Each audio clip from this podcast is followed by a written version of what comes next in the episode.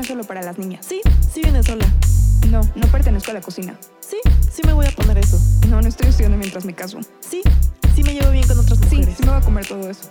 No, no tengo que tener hijos. No, no fue mi culpa lo que pasó. No, no pedí tu opinión sobre Sí, mi sí quiero seguir trabajando. Sí, sí voy a opinar.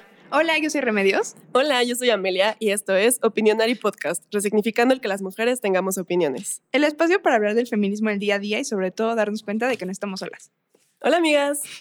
Y ahora sí que, hola amigas, porque hoy estamos con dos amigas invitadas muy especiales que ya queríamos que vinieran al programa. Y vamos a dejar que ellas mismas se presenten. Entonces, si quieren primero, Carla, cuéntanos un poquito de quién eres. Bueno, muchas gracias primero por habernos invitado. La verdad es un honor estar en este podcast, que de verdad soy fan desde hace tiempo. Hmm. Eh, yo soy licenciada en psicología. Actualmente estoy en una asociación en donde acompañamos a personas que son víctimas de violencia de género y eh, me declaro oficialmente una lesbiana, Muy bien. ya que este es el tema. Eso. Perfecto. Yo soy Andrea, yo soy diseñadora de la comunicación visual. Tengo una agencia con mi mejor amiga de estrategia de marca y bueno, pues a eso me dedico. Ahí soy diseñadora y medio tiempo feminista, medio tiempo diseñadora. Este, y yo me declaro, yo todavía sigo descubriendo cómo, cómo me identifico, pero pues ha sido una travesía y yo creo que ahorita sería pansexual. Súper. Pues muchas gracias a ustedes por estar aquí y por venir para hablar de este tema tan importante eh, en este mes que es el mes de Pride, mes Ajá. del orgullo en México, porque pues queríamos platicar de esto y no queríamos tomar esta posición de mujeres privilegiadas heterosexuales hablando de la comunidad LGBT, entonces obviamente necesitábamos como diversidad de invitadas en el episodio. Y pues queremos platicar con ustedes de varios temas, hacerles algunas preguntas, eh, que se sientan súper en confianza, obviamente, para que las que nos escuchan sean de la comunidad LGBT o no, o se estén descubriendo, pues tal vez se sientan identificadas con algunas cosas o resuelvan dudas y podamos como normalizar más estos temas en general, ¿no? Ujú. No, y sobre todo teniendo personas tan cercanas que queremos tanto, creo que es una gran opción, definitivamente, Sí. para festejar el Pride, tenerlas aquí con nosotras. No, sí, muchas gracias. gracias por venir. Y pues no sé, queremos empezar a platicar un poquito como de cómo fueron estas primeras etapas en sus vidas personales en las que se dieron cuenta de que se iban a salir de la heteronorma. O sea, ¿cómo, cómo fue esa primera vez? ¿O se acuerdan cuando dijeron como, "Ay, me gustan las niñas? ¿Y qué pensaron? ¿Qué sintieron? ¿Qué pasó? Híjole, yo creo que a mí me tocó muy chiquita, o sea, tan chiquita que no sabía ni qué estaba pasando, porque yo empecé a sentir cosas diferentes cuando tenía, híjole, 14, casi 15 años. Y realmente no fue nada, o sea, que ahora recuerde como fuera de lo normal, porque para mí, o sea, lo único que lo hacía sentir fuera de lo normal era la sociedad, o sea, realmente para dentro de mí se sentía como algo muy normal. Lo único que me sacó mucho de onda es que yo antes era de las niñas que tenían novio cada semana y los andaba votando cada dos semanas.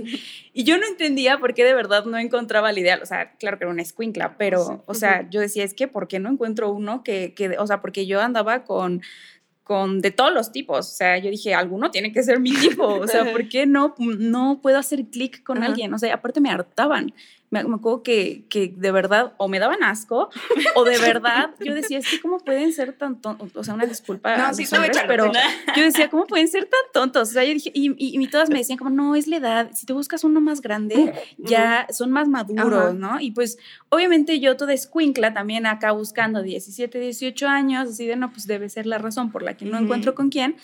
Y pues claro que no, o sea, esos eran los peores aparte. Ujú. Entonces, llegó una chava que pues en este momento pues ya es mi ex, ¿no? Pero para mí en ese entonces fue como, pues, la solución a todos mis problemas. Realmente Revelación. fue la primera persona con la que pude hacer clic, con la que de verdad, o sea, mi relación más corta con una mujer ha sido de año y medio. O sea, Ujú. eso, eso lo definió todo. Mi relación más corta con un hombre fue como de un día. La más larga. Entonces, la más larga fue de dos semanas. O sea, ya era mucho. Entonces, sí me di cuenta de que, pues claramente a un nivel, pues íntimo, a un nivel relación, solo podía estar con mujeres. Y ya después tuve unos cuantos encuentros eh, muy feos con la sociedad porque pues tuve muchos problemas en la escuela, yo en ese momento estaba en secundaria, tuve una psicóloga muy bully que, que realmente me quiso sacar a fuerza mi sexualidad y que yo no entendía por qué su necesidad de saber lo que yo era si ni siquiera yo sabía qué era. O sea, en ese momento no lo sabía, solo dije, encontré a alguien con quien me siento bien, punto, voy a ver qué es. O sea, yo estaba chiquita, realmente ahora lo veo y digo, no, o sea, ni siquiera alcanzaba a ser una adolescente con todas las letras porque todavía estaba chiquita. Totalmente. Entonces, pues sí, tuve una relación muy fea. De hecho, eso acabó en una expulsión de una escuela en donde, pues, no aceptaban a personas como nosotras. Y eh, gracias a Dios encontré en prepa un lugar seguro en donde, pues, realmente, y aquí entra remedios, porque yo entré muy asustada, dije, voy a ocultar lo que soy, porque imagínense que me pasa lo mismo que en la secundaria. Y cuando me di cuenta de que aquí la gente te acepta y que, de hecho, aquí también tuve una mala experiencia en donde alguien me sacó del closet cuando Justo. yo estaba muy asustada, pero, o sea, mi sorpresa fue que toda la gente a mi alrededor me dijo, ¿y eso qué? O sea, realmente no lo hicieron más, ¿no? Ujú. y, y Remedios fue la primera persona en acercarse y decirme, yo aquí estoy y no me importa lo que tú seas o, a- o quien te guste, pues nuestra amistad no va a cambiar, ¿no? Y eso era algo muy importante para mí porque a mí me daba miedo tener eh, amistades con mujeres y, y- y que me malinterpretaran, ¿no? O sea, También, claro. no sé, o sea, por ejemplo, estarnos vistiendo en un mismo lugar o, o entrar al baño juntas o lo que sea, no me gustaba que me vieran diferente o, o a mí me daba miedo eso. Y entonces Remedios fue la primera que me dijo, a mí eso me da igual, eh, yo en ti veo una amistad sincera y pues realmente eso me ayudó a abrirme con el mundo y fue cuando ya acepté por completo mi sexualidad ante mí y ante el mundo. Eh, ya el tema con la familia es otra historia, ¿no? Pero realmente fue poco a poco que me empecé a sentir segura de lo que, pues de lo que soy, ¿no? Y de realmente hacia dónde va mi sexualidad. Qué padre. Estoy llorando. Ya sé, yo también dije. Ay, qué bonito. Muchas gracias, Carla, por contarnos esto. Sí, aparte, fíjate eso que dices, por ejemplo, de que sí fue, o sea, como a fuerzas, yo justo me acuerdo de eso. Una de nuestras compañeras de prepa que a mí llegó y me dijo, es que es lesbiana. Y yo de, Ah, ok. ¿y eso qué? Pero así era como de, no te juntes con ella. Ujú. Y pues la verdad es que, pues sí, no, nada que ver. Sí, exacto. Wow. Qué horrible, o sea, y pensando que no fue hace tantos años, ¿saben? O sea, tenemos que 25, 26 años, 24, o sea, no somos una generación Sí, boomer claro. que dices, uy, ser lesbiana, qué miedo. O sea, ya somos generación Z, entonces, sí, o sea, esto no está tan alejado todavía de nuestra vida cotidiana. Sí. Pues tú, Andrea, cuéntanos un poquito, ¿cómo, cómo ha sido este proceso para ti o cómo empezó todo? Pues para mí fue un poco diferente. Este, yo me di cuenta más o menos en secundaria y no me di cuenta como que dije, ay, me gustan las mujeres, sino más bien como una curiosidad, ¿sabes? Como que yo sentía algo diferente con las mujeres, pero no sabía qué era, porque, o sea, no hay visibilidad, o sea, no, como que dices, ay, o sea, sí siento algo raro, pero X, ¿no? O sea, no es cierto, o sea, o esta cosa no existe, quién sabe qué es. Y creo que fue hasta que empecé a ver una serie, mi primer acercamiento con el lesbianismo fue con Pretty Little Liars. Ujú. Y entonces ahí fue cuando dije, ok, o sea, entonces existen relaciones entre mujeres. Pero seguía siendo una idea en mi cabeza muy vaga, o sea, muy como que estaba ahí, pero no lo hacía muy real. Y yo no sé si lo evitaba en mi mente o lo negaba, pero pues yo siempre pensé como, ay, por suerte también me gustan los hombres, ¿no? Entonces, este, pues empecé en prepa y ahí todavía tuve más acercamiento con relaciones con mujeres, porque bueno, o sea, pues ya una prepa más grande que la secundaria, ya hay más mujeres que tienen relaciones, ya que, ay, es que salió del closet, entonces ya era mu- muchísimo más común, pero yo lo seguía negando muchísimo conmigo, muchísimo, y entonces yo decía, por suerte me, gustan los hombres, siempre ese fue mi pensamiento y mi Claro. motor de vida, o sea, yo dije, por suerte me gustan los hombres. Yo dije, o sea, X, igual y sí siento algo por las mujeres, pero pues lo puedo vivir en negación, no pasa nada, ¿no? Pero ya fue hasta que, o sea, yo para eso nunca había tenido un acercamiento con una mujer. Ok. Y fue en unas vacaciones, de, o sea, con mis amigos fui a la playa, que pues tuve un acercamiento con una mujer, conocí a una chava y nos besamos en una fiesta. Y, este, y recuerdo que al otro día le dije a mi mejor amiga, bueno, a otra mejor amiga que era de ese momento, le conté, oye, es que, bueno, a ver, pasó esto, y es que no, me no sé cómo me siento. Y yo no sé si fue el alcohol o qué fue, pero me dijo como, no, amiga, o sea, no, estabas muy borracha, esas cosas no pueden pasar, no, estás mal, o sea, tú no puedes tener esas cosas con mujeres, ¿a ti te gustan los hombres? O sea, realmente como que me negó y de todas, o sea, de por sí tenía ese miedo en mi cabeza. Claro. Este, como que dije, no, sí es cierto, o sea, no, esto fue una locura de la peda, este, no es real. Y ya fue cuando, pues regresé y justo mi mejor amiga de toda la vida, Amelia, Mm. que me acuerdo que estábamos en mi cuarto y de la nada se lo conté súper sutil, así, oye, pues es que, ¿qué crees? O sea, como que me, me besé con una mujer. Y Amelia como, ah, sí, ok. Y yo dije, o sea, ok, no va a ser como un big deal de esto. Sí, pues es que no sé, Amelia, o sea, me siento así. Ah, pues qué chido, amiga. Y yo, ok. Entonces sí puede ser normal. Pero eso ya fue, o sea, muchísimo, muy grande. Creo que ya estaba en la uni. Sí. Y ya después, o sea, me empecé a acercar más, como empezar a ver como blogs de personas así. Este, con Amelia platicaba muchísimo de eso. Y pues llegué a la conclusión de que pues yo no podía vivirlo aquí porque pues no me sentía en un ambiente seguro y yo no quería salir del closet ni le quería, ni le quería decir a nadie. Entonces me fui de vacaciones, bueno, no de vacaciones, de intercambio, me fui un año a Estados Unidos, un año y medio. Y ahí, o sea, con muchos objetivos, pero uno de ellos era como descubrir mi sexualidad. Y, este, y ahí fue cuando descubrí que, pues sí, o sea, no era algo de que, ay, no, o sea, puedes seguir viviendo con la, o sea, con la Con idea de que puedes Ajá. estar con hombres, porque no, o sea, se siente muy diferente y sí, o sea, tal vez pueda tener una atracción tal vez física con los hombres, pero no es lo mismo en el ámbito sentimental que puedes tener con una mujer. O sea, yo me sentía que todo hacía clic. Como decía Carla, siempre había peros. O sea, ay, pero es que este hombre hace esto y este güey no me gusta esto y son muy tontos y siempre había un pero. Ujú. Y con, o sea, yo, esta es la primera relación que tengo con una pareja de, mis- de mi mismo sexo. Y, este, y no le, te, o sea, te lo juro, no le encuentro ningún pero, ninguno, ninguno. Y entonces ahí es cuando te das cuenta que no es algo de tu cabeza, o sea, es real, es por ciento real. Y pues ya, así ha sido mi travesía, ha sido muy larga. Entonces yo salí del closet probablemente el año pasado, a los 23 años. Entonces digo, no sé si hay personas aquí escuchando más chavitas, pero pues siempre, ah, o sea, nunca es tarde para hacerlo. Ujú. Ay, tú es muy enamorada. Sí, estoy Sí, enamorada. Qué bonita. Demasiado. Ay, pues sí, pues justo esto que mencionabas de la visibilidad y como la representación. O sea, quisiera que nos contaran un poco eso, cómo lo han vivido, porque siento que en esta sociedad tan heteronormada, y nosotras como heterosexuales y con este privilegio heterosexual en el que desde chiquita te dicen, este, en las películas viene el príncipe con la princesa, y las niñas con los niños, y, o sea, Romeo y Julieta. y- sí, o sea, todas las representaciones. Por ejemplo, lo que decía Carla de que es como, bueno, entonces intenta con alguien más o con alguien más grande o con otro tipo de, porque, por ejemplo, en las revistas es como de, hey, si no funciona, entonces inténtalo con tal, pero nunca te dan como la opción de, ¿ya lo intentaste con una mujer? O sea, Claro. como que, pues no.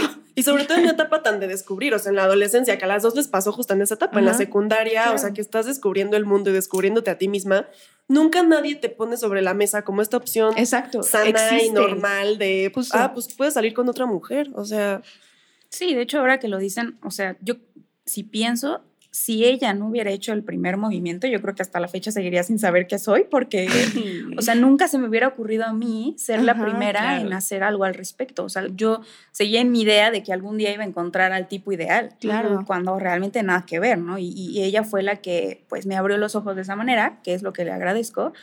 Pero realmente, pues sí, y sobre todo ya más chiquita, de 14 años, ¿qué encuentra una niña de, de 14 años en los medios o en cualquier otro lado que tenga que ver con sexualidad eh, homosexual, ¿no? O sea, al final la visibilidad en medios no había. Yo me acuerdo que lo Sí. único que podía ver, y lo veía escondidas de mi mamá, era The L Word, porque pues no es una serie para niños, claramente. O sea, yo a- con mis ahorros iba a Mix Up, porque todavía iba a Mix Up, me compraba mi set de la serie y lo veía cuando mi mamá no estaba. Claro, pues sí. Pero porque era lo único que decía, wow, o sea, es que sí se puede, o sea, yo en algún momento me voy a casar con una mujer, puedo tener hijos con una mujer, o sea, de verdad me hacía sentir muy bien el ver a otras mujeres haciendo lo mismo que yo, o sea, que yo quería hacer o ser en un futuro.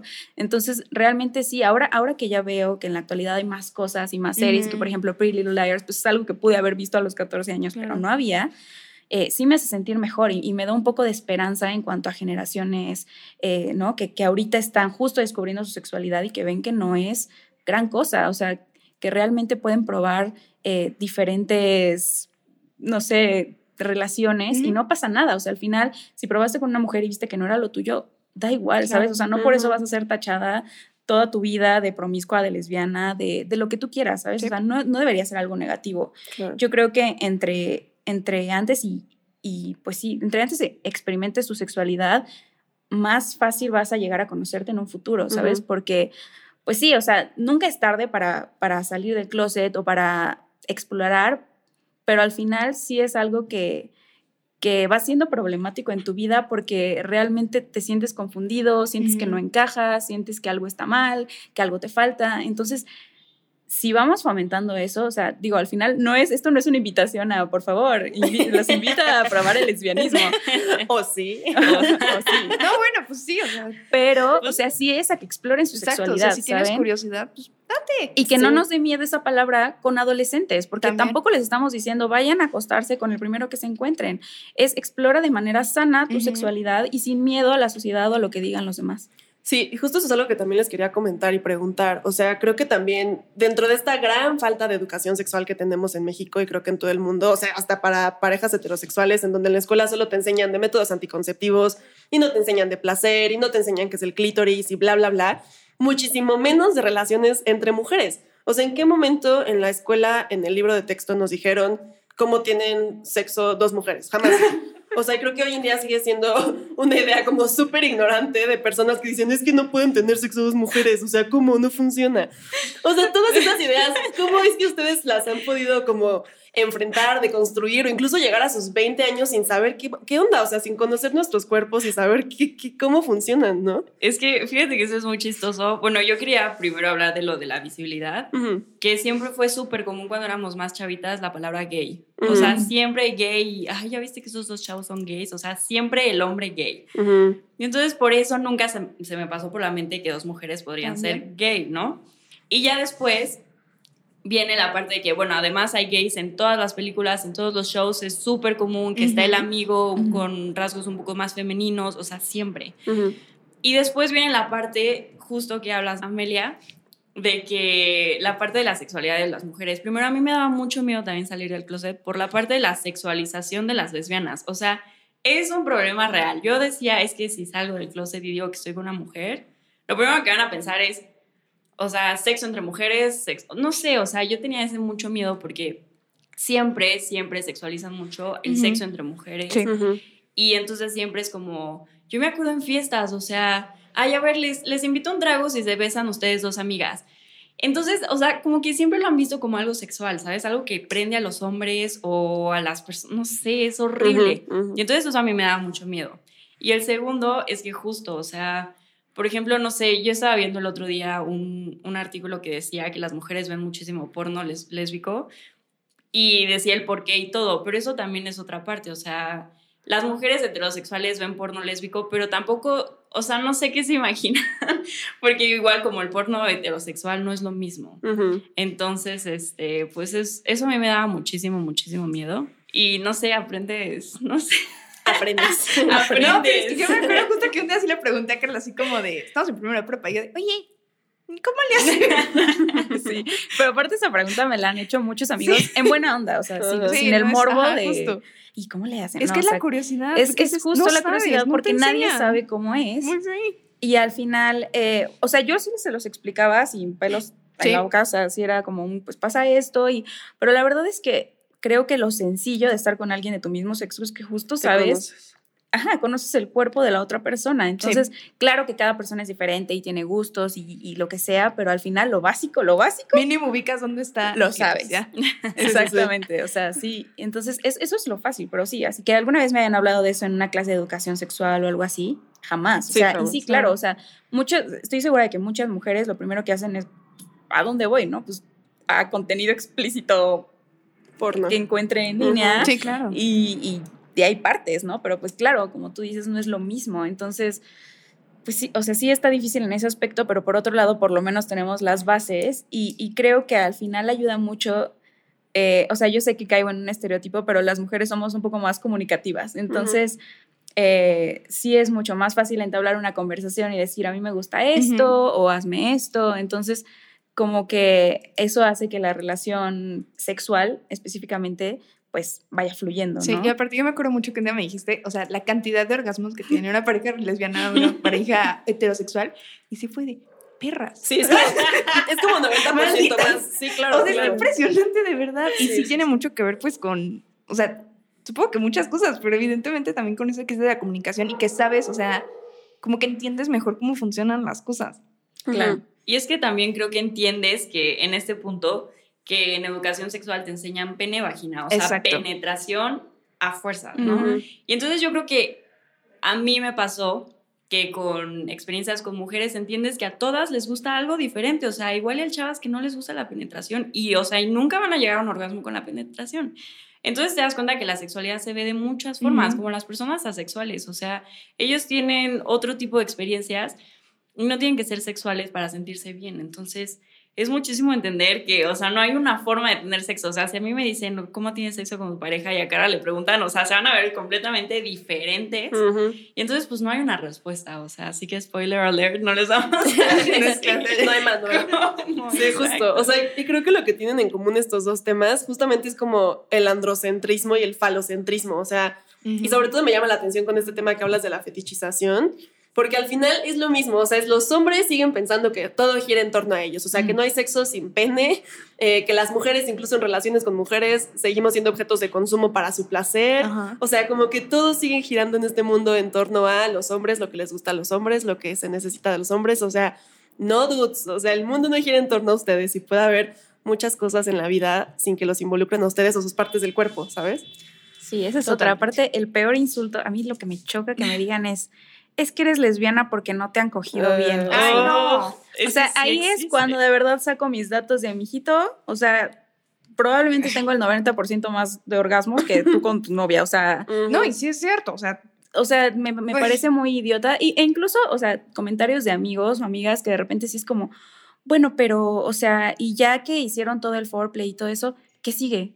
Es como si estás esperando que te diga que hay algún tipo de penetración, no esperes esa respuesta, Claro. porque no, no es la única manera de tener una relación sexual, ¿sabes? Y, y tampoco es la única manera de llegar a un orgasmo. De hecho, De hecho, ser la menos probable exacto, que puedes exacto. llegar a un la mayoría de las orgasmo. mujeres no podemos tener un orgasmo por penetración. Eso es, o sea, no es sabido, o, sea, popularmente, pero es cierto. O sea, y Ujú. si no hay algún otro tipo de estimulación, no va a pasar, solamente haces el teatro para que se crean que, Sí, que funciona. No lo. Interesante. Muy mal, no lo hagan. Pero sí, realmente a mí algo que también me chocaba es que no faltaba la vez que salía con mi novia a un antro o a un bar o lo que sea y nada más te están viendo esperando a que es que solo lo hacen por atención, solo lo hacen por show. A ver, pues, si lo van a hacer por show, pues órale, dense, ¿no? Ujú. Y entonces era, pues no, o sea, no lo estoy haciendo ni por tu atención, ni, ni porque quiero que me regales algo, ni es más, ni para acercarme a ti, ¿sabes? O sea, lo, lo, lo último que quiero es que me estés viendo, o sea, yo estoy pasando un buen momento con mi pareja y estamos bailando y nos podemos besar porque,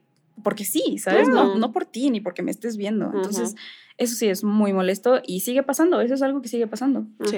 Fíjate que yo he visto muchos memes de lo que dices y me da mucha risa porque las chavas lesbianas contestan esto muy inteligentemente, como somos las mujeres.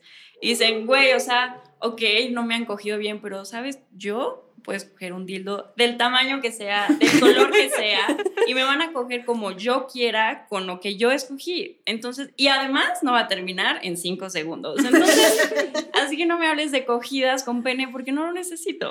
Sí, no, qué estupidez. Me da mucha risa, sí. Ay, sí. Y también, por ejemplo, hablando un poco más de sexualidad, eh, o sea, no sé, me acuerdo, por ejemplo, contigo, Andrea, o sea, que en cuanto a ginecólogos, por ejemplo, es, es también un tema porque todo siempre, o sea, como que todo el mundo y la sociedad asume, hasta los doctores, que tienes relaciones con hombres. Entonces, o sea, ¿por qué? ¿Por qué tenemos que llegar y tener que explicar, no? Como de, ah, no, es que pues no me interesa un método anticonceptivo porque pues no estoy teniendo relaciones sexuales con hombres. O sea, no sé cómo han vivido esa parte. O sea, ¿creen que eh, ciertas, por ejemplo, no sé, personajes en la sociedad como los ginecólogos, ginecólogas o maestros, yo qué sé, deberían tener como muchísimo más esta inclusión o ya está o, o cómo lo han vivido en otros aspectos? Yo creo que sí es, o sea, es un aspecto importante que tienen que actualizarse los doctores. Yo me acuerdo que en cuanto regresé de, de este intercambio, dije, tengo que cambiar de ginecóloga. O sea, es lo primero que tengo que hacer porque primero, o sea, mi cuidado sexual ya no va a ser lo mismo. Este, la forma en la que me voy a referir ya no va a ser la misma, o sea, todo va a ser diferente. Entonces, en esta búsqueda de ginecóloga, la verdad es que sí me tardé porque lo primero, o sea, siempre llegas al interrogatorio de, este, ¿tienes pareja sexual? Ujú. Sí. ¿Qué métodos anticonceptivos usas? Y no te preguntan la pregunta del Y medio. en el momento en el que dices Y ninguno, solo te ven feo. Es como, qué irresponsable. Te juzgan, es como, bueno, ah, pues no necesito. no, o sea, no sé. Y entonces ya ahí es cuando empiezas, o sea, te empiezas a sentir incómoda y entonces ya les tienes que explicar que tu pareja es mujer y entonces ya las cosas ya no se tornan como naturales, ¿sabes? Ya no fluyen. Y hace poquito tuve la oportunidad de ir con una ginecóloga nueva que me encantó porque nunca me preguntó o sea, primero nada de mi nada de mi experiencias sexuales porque creo que eso es algo muy privado, o sea, yo ni siquiera entiendo por qué los doctores lo hacen. Pero pues nada más me dijo qué exámenes necesitas, este, si algo me preocupaba, entonces creo que ahí es momento de decir, no, pues es que me preocupa que tal vez te- pueda tener una enfermedad de transmisión sexual. Y ya, o sea, pero no te tienen por qué preguntar cuántas parejas este, sexuales tienes, este, si es hombre o mujer. Entonces nunca me preguntó hasta que yo le dije, no, este, yo no tomo este, anticonceptivos porque mi pareja es mujer. Ah, perfecto. Y ya siguió las cosas como normal y me encantó y obviamente pues ya me quedé con esta doctora. Ujú. Pero pues sí, sí es un tema. Sí, yo creo que siempre lo será. De hecho, estoy segura de que Remedios ya ha contado esta anécdota. Porque, no, no le he contado, pero ¿no? cuéntalo. No. Pero igual, o sea, es exactamente la misma historia de llegar a un consultorio en donde te preguntan cosas que en vez de preguntarte, te hacen llenar tanta, tantos formularios que no puedo creer que en esos formularios No diga orientación sexual. O sea, igual y puedes poner bisexual, pansexual, lo que sea, pero si alguien te pone soy lesbiana, pues claramente ya no tienes que andar más allá, ¿sabes? O sea, ya es un, ok, su pareja es mujer, porque yo me acuerdo que yo le dije, eh, sí, tengo pareja y no, no uso anticonceptivos. Yo me estaba regañando de, no, es que qué irresponsable, te puedes embarazar, ¿has pensado en eso o te quieres embarazar? Y yo, o sea, a ver, señora, ni siquiera me ha preguntado quién es mi pareja, o sea, Exacto. entonces sí me acuerdo que me quedé, o sea, traumada de por vida porque dije, o sea, ya prefirió regañarme antes de preguntarme, o sea, yo cuando le dije, ah, es que mi pareja es una mujer. Ah, Estoy seguro de qué tonto estoy. Sí. como- Exacto, y aún así como que me sentí un poco juzgada incluso Claro. después de decirlo, ¿sabes? Entonces sí, no, no es nada fácil, incluso ahorita, o sea, ya cada vez vemos eh, pues doctores más actualizados, pero yo creo que sí les falta mucho porque sí te hacen sentir muy incómoda en ese momento Ujú. y es algo que pues, como tú dices, debería fluir. Sí, no inventes. Sí, no me imagino, por ejemplo, mujeres trans, hombres trans. o Claro, sea, Claro que es más complicado todavía. Sí, no, no, ya necesitamos como empezar a meter esos temas en todos los aspectos, creo. Y justo también eso me recuerda que les quería preguntar, o sea, ¿ustedes que consideran que es importante como marcar la diferencia entre ser lesbiana, ser bisexual, ser pansexual, o sea, como dentro de estas categorías queer? ¿Sí o no? ¿Y por qué? Porque también de repente siento que algunas personas se toman como insulto la palabra lesbiana, pero no sé si es porque tiene esta carga como justamente muy con tabúes y bla, bla, bla, que se ha usado como insulto y muy machista y demás, o cómo lo ven, o sea, o si dentro de la comunidad es algo negativo, o sea, ¿qué pasa con estos términos y cómo esas diferencias? Bueno, pues a mí en lo personal, yo no estoy a favor de las etiquetas, o sea, a mí no me gustan porque siento que es tenerle que dar explicación a las personas de quién va a ser tu pareja, o sea, o quién es probablemente tu pareja, o si eres bisexual, ¿qué pareja tienes ahorita, hombre o mujer? Entonces, a mí, a mí, a mí no me gustan. Y luego en esta búsqueda de qué soy, porque todavía sí les, o sea, les debería el si soy pansexual, bisexual, o sea, no sé. A mí me costó muchísimo trabajo porque dije, ok, ok, ya, soy bisexual o soy lesbiana. Pero luego mi pareja, yo cuando conocí a mi pareja, pues la conocí como mujer. Pero mi pareja hace poquito me confesó que quiere empezar a usar los pronombres de ella porque es una persona no binaria. Y entonces yo en mi cabeza dije, güey, entonces ya no soy lesbiana. O sea, o sea, no puedo ser lesbiana porque ya no es mujer. Entonces, esa complicación de tenerle que dar un nombre a todo es como, no, o sea, hola, soy Andrea, ella es mi pareja tal. Ya, o sea, o ella es mi pareja tal, o sea, no tienes por qué dar. Y soy lesbiana, o sea, no, ¿para qué? Eso es muy personal. Yo sé que hay muchas personas en la comunidad que sí les gusta decir que son gays o que son lesbianas, que son pansexuales, o sea, pero es- pues eso ya es muy personal. Ok. Sí, creo que yo opino como tú, pero al mismo tiempo creo que encontré como un refugio al encontrarme cómoda usando la palabra que según yo mejor me definía. Entonces creo que como que me costó tanto trabajo el llegar a eso que llegó un momento en el que dije, pues estoy orgullosa de decirlo y, y- y no me causa ningún problema, pero al final pues sí, o sea, tu sexualidad no es asunto de nadie más y no tendrías por qué estarles explicando por qué hoy con un hombre y mañana con una mujer. Claro. De hecho, a mí me ha pasado que muchas personas cercanas a mí que se, bueno, que se han declarado como bisexuales, siempre tienen que andar dando explicaciones porque dentro de la comunidad LGBT es muy común incluso discriminarlos diciendo como, no, es que esa es, esa es la palabra para decir que eres gay, pero que todavía no llegas ahí. Entonces es como, no, soy bisexual porque me gustan los hombres y las mujeres. O sea, te vale en qué medida o si ahorita estoy con hombre o mujer. O sea, da igual. O, por ejemplo, hay personas que puede una mujer casarse con un hombre, pero ella sigue siendo bisexual. O sea, por más que su relación ahorita sea con un hombre, ella sigue siendo bisexual y le siguen atrayendo a las mujeres.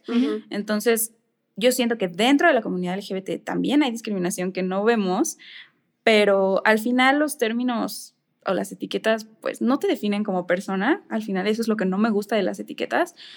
Pero yo creo que en este camino que me tocó pasar a mí, sí me tuve que forzar a sentirme cómoda con esta palabra. Aunque, si les soy completamente sincera, todavía no me gusta la palabra lesbiana. O sea, O sea, pero la palabra. la palabra. Se usa tanto el gay, incluso para mujeres, Ajá.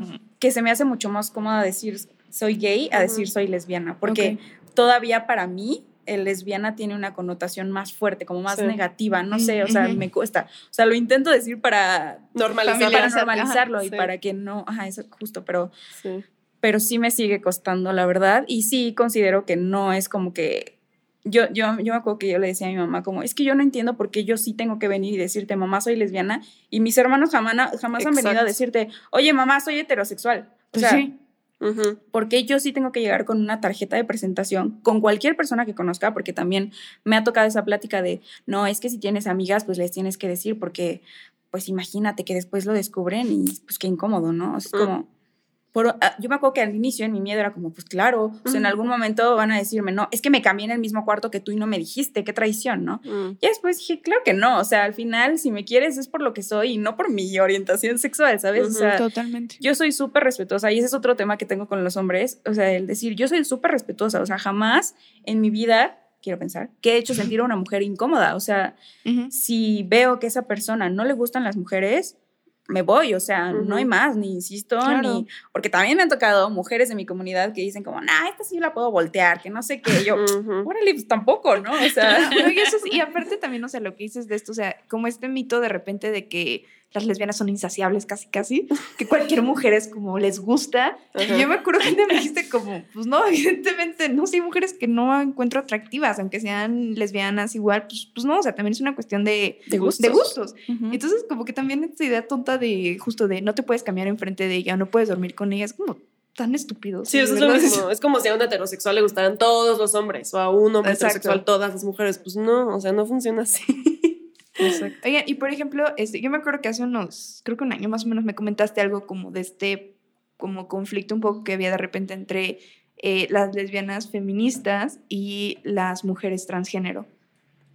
O sea, dentro de la comunidad como estos, de repente estos choques o estos como conflictos de puntos de vista y de cómo lo... Sí, de hecho, a mí me encantaría tener una persona cercana que fuera mujer transexual, porque hay muchas cosas que me gustaría preguntarles, eh, que pues obviamente yo no puedo hablar por ellas, pero realmente a mí lo que me molestaba del feminismo radical, me parece, Sí. que es, ¿no? Es que excluyen a las mujeres trans, ¿no? Y al final a mí eso se me hace... O sea, al final yo en mis preguntas eh, nocturnas me digo, ¿qué me hace ser mujer? ¿Sabes? Al final ellas están diciendo, no, no solo nos reducimos a nuestros genitales y no solo nos reducimos a tener mamás y al final eso es lo que están haciendo, ¿no? Claro. El, si no naciste con un útero, si no naciste con vulva, eh, pues no, no puedes entrar a nuestra lucha, ¿no? Entonces, híjole, a mí ese tema sí me parece muy complicado. Creo que al final me gustaría preguntarle a una mujer trans qué es lo que ella considera que la hace mujer, o sea, por qué ella se asocia como mujer, pero a mí ese tema es, o sea, me alejó mucho del feminismo mucho tiempo, porque aparte ese fue mi primer acercamiento al feminismo, ¿no? Entonces yo dije, no, pues si esto es el feminismo, no quiero ser parte de él, ¿no? O Sí, sea, no. Sí. al final yo soy, o sea, tengo esa conexión con la comunidad LGBT eh, que también incluye a las mujeres transexuales. Claro. Totalmente. Y ese, ese es todo un tema, porque justamente hace poquito fue el Día Internacional contra la Homofobia, Bifobia, Transfobia. Y nosotras, por ejemplo, en Opinionaria, en nuestra cuenta de Instagram, sacamos un post que decía, eh, no existe una sola experiencia de ser mujer. Y sale la foto de una mujer trans. Y es evidentemente trans, ¿no? Y nos, o sea, para empezar nos dieron varios unfollows. y luego este, una chava nos envió un inbox o un DM que decía, "Ay, fue todo un choro, la verdad es que no me acuerdo bien de todo, literal eran párrafos, pero lo que más me llamó la atención y que sí me dejó pensando era como de, es que ustedes están invi- invisibilizándonos a las lesbianas, dándoles el lugar a, a hombres que se creen mujeres, o sea, como si fueran dos ideas, o sea, contrarias, cuando en mi mente era como, pero son de la misma comunidad. Entonces no, no entiendo, o sea, justamente esta parte, porque por lo que medio entendí que ella explicaba era como, como que justo este feminismo radical y también como esta decisión, o no sé si es decisión u orientación, de relacionarte con mujeres, es como para excluir absolutamente a los hombres del, como de tu Ajá, mundo y de justo. tu círculo. Y entonces en el momento en el que llegan mujeres trans, que pues antes eran hombres nacieron como hombres, ellas se sienten agredidas y como invisibilizadas. Entonces no sé si ustedes han tenido como acercamientos a estos grupos y nos podrían explicar como qué está pasando y quién está bien y quién, quién está mal o, o qué opinan ustedes. Es que yo creo que a mí lo que me molesta muchísimo de, de estas como temas con las personas trans es que, ok, hay muchas personas que mm, estereotípicamente se les nota que son trans, pero hay otras que no. Y entonces, o sea, yo me pregunto, ¿va a llegar una feminista con otra feminista y le va a decir, ¿eres mujer, mujer, mujer o eres trans? o sea, no, o sea, igual y ni siquiera se le nota que es trans y entonces, ¿cómo vas a saber, sabes? O Claro. sea, eso es a mí algo que me molesta mucho, porque entonces otra vez estás metiendo estereotipos físicos hacia las mujeres, o sea, cómo se tiene que ver una mujer. O tal vez, por ejemplo, mi pareja, mi pareja es muy masculina. Entonces, por eso ya no puede ser feminista, o sea, porque se ve más como hombre y no la sexualizan tanto. Es, eso a mí me molesta muchísimo porque es como todas vivimos el machismo de diferentes maneras. Y no les vas a preguntar a las mujeres, ¿tienes pene o vagina? Para saber si, si puede ser feminista o no. Sí, creo que al final el tema es complicado. Yo me acuerdo que en lo único que me quedé pensando alguna vez fue que la- las feministas radicales estaban quejando de que si matan a una persona transexual no se consideraría feminicidio y estaban luchando y luchando por eso, o sea, diciendo eso no, se están robando nuestra lucha. Entonces yo dije, bueno, a ver, pues que depende, porque si están matando a esa persona por motivos eh, transfóbicos, pues claro que sería un, un crimen de odio diferente. Pero, ¿y si la persona que está matando a, a esa mujer no sabe que es transexual y le está matando simplemente por ser mujer? Cae dentro de un Justo. feminicidio. Entonces Ujú. dije, a ver, ¿cuál es la discusión? ¿Sabes? O sea, realmente creo que le invierten mucha energía a excluir a, a transe- a mujeres transexuales cuando deberían poner esa energía en otro lugar Ujú. en donde pues se combate el machismo, ¿sabes? Y yo siento que dentro de, de este trans, de esta transfobia sigue impactando mucho el machismo. Ujú. Entonces como que me parece algo muy incongruente. O sea, al final es algo que sigo sin entender y que yo creo que jamás entenderé. O sea, no, no, ni aunque alguien se ponga enfrente de mí y me dé todos sus argumentos, yo creo que jamás podría ceder con eso. Ujú. Al final, yo siento que la comunidad debería estar unida y, y no, la verdad es que el grupo más discriminado dentro de eh, la comunidad LGBT siguen siendo las personas transexuales. Ujú. Y esa es la, la verdad. O sea, es algo que tenemos que modificar y que tenemos que, eh, nos tenemos que hacer responsables, Ujú. porque es muy fácil decir, sí, todo arcoíris y todo bello y Sí, lo que claro. sea, pero todas las personas transexuales están pasando por, por momentos muy difíciles en donde sí se les está visibilizando, pero al mismo tiempo que se les está visibilizando, están recibiendo mucho odio y están recibiendo muchos insultos de gente que no entiende qué, qué es lo que pasa con ellos. Sí, totalmente. Y bueno, pues les date si dejamos por aquí esta primera parte del episodio y pasamos a otro tema en el segundo, en la segunda parte. Sí, Perfecto. Vale, las vemos en la segunda parte, amigas.